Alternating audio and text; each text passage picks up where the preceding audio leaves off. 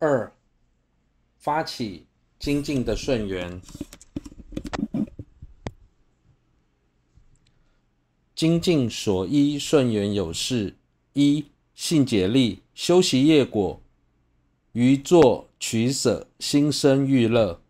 去除发起精进的两个两种违缘之后，还要具足发起精进的四个四种顺缘：一、信解力，了解世尊所说的业果法则，行善会感到快乐。造恶会引发痛苦的道理，培养坚固的信心，并对行善断恶心生欢喜。二、坚固力，未察时不应草率而行，观已去入，应至就近。二、坚固力，有些人在学法时，一听到别人说想要修行就要打坐，打坐有哪些好处？也不先看看自己的程度，甚至不了解在打坐时应该思维什么，就贸然决定自己也要打坐。但因自己的程度有限，所以在打坐时也不知道应该如何观察自心。时间一久，就会胡思乱想，久而久之，身心俱疲，又没有效果，最终就会完全放弃。平常在学法时，应该仔细观察自己是否有类似的问题。还有一种情况，有些人在还没有仔细评估自己的能力之前，短时间内什么都想学，打坐、持咒、五大论等等，样样都来。但在真正接触之后，因为时间、能力等各方面的条件不足，所以都只是接触表面，无法深入。最终一事无成。假使养成了这种坏习惯，做任何事都容易半途而废。先不论原本就无法完成的事，即便本来能够完成的事，到最后也无法完成。因此，在做任何重大的决定之前，应该先观察自己是否有足够的能力去完成那一件事，而不要草草率的做出决定。详细评估过后，要觉得自己已具备了各种各方面的条件，也下定决心去做，那么在还没有达到未达之前，都不应该轻言放弃。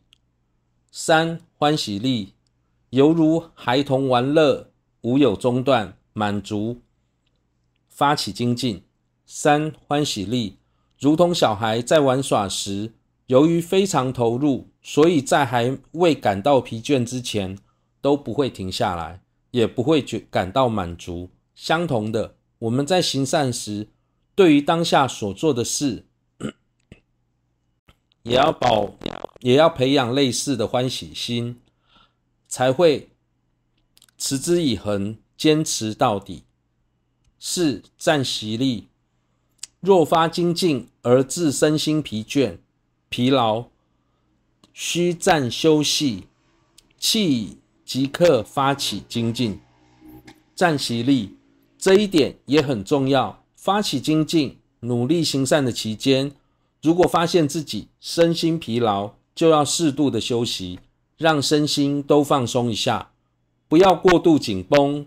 有些人在禅修或是学习经论时，不懂得调调整自己，以致身心紧绷，最后还因身心无法负荷，被迫放弃原先的计划，这是非常可惜的。所以适度的休息也很重要。休息过后，应该按照原本的计划。继续认真行善。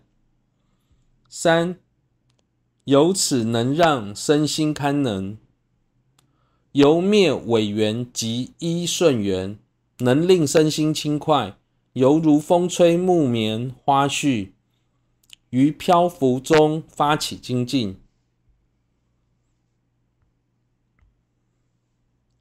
若能灭除上述两种违缘，具备四种顺缘。身心就会感到轻盈自在，宛如被风吹动的棉花，在飘逸的状态中发起精进，是修精进时具备六度的方式。修精进时具备六度而行持者，自身助于精进，后能安置他人于于此，是精进之布施，犹如愚者如前。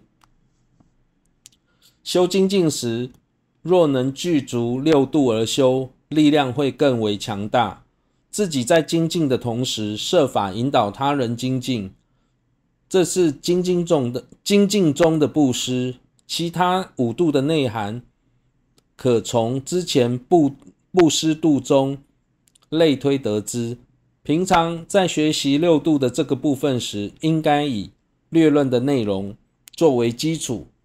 之后再搭配广论来学习。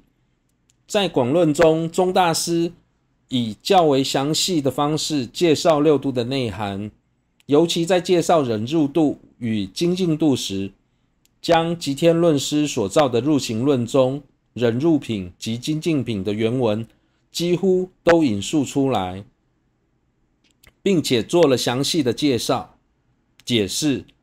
吉天论师透由本身的修行经验，以浅显易懂的方式告诉后人应该如何学习菩萨行。所以，只要有心学习其中的道理，一定会对自己的修行产生莫大的帮助。提到《入行论》这部伟大的著作，过去在藏地的各大教派，尤其是宁玛派和格举派。有许多祖师造了不少的释论，那些著作都非常值得我们学习。其中有位众所皆知的大成就者扎奔着，他从几位不同的师长座前获得了入行论十七种不同的传承，并且长时钻研其中的义理，广泛弘扬这部论点。令人感到不可思议的是，每当他在宣扬入行论时，现场就会绽放一种当地所没有的奇特花朵，加上本身他们对于入他对于他本身对于入行论的体悟，所以当时就盛传他应该是吉天论师的化身。扎奔着这位成就者的修持，可以从他日常的行仪看出端倪。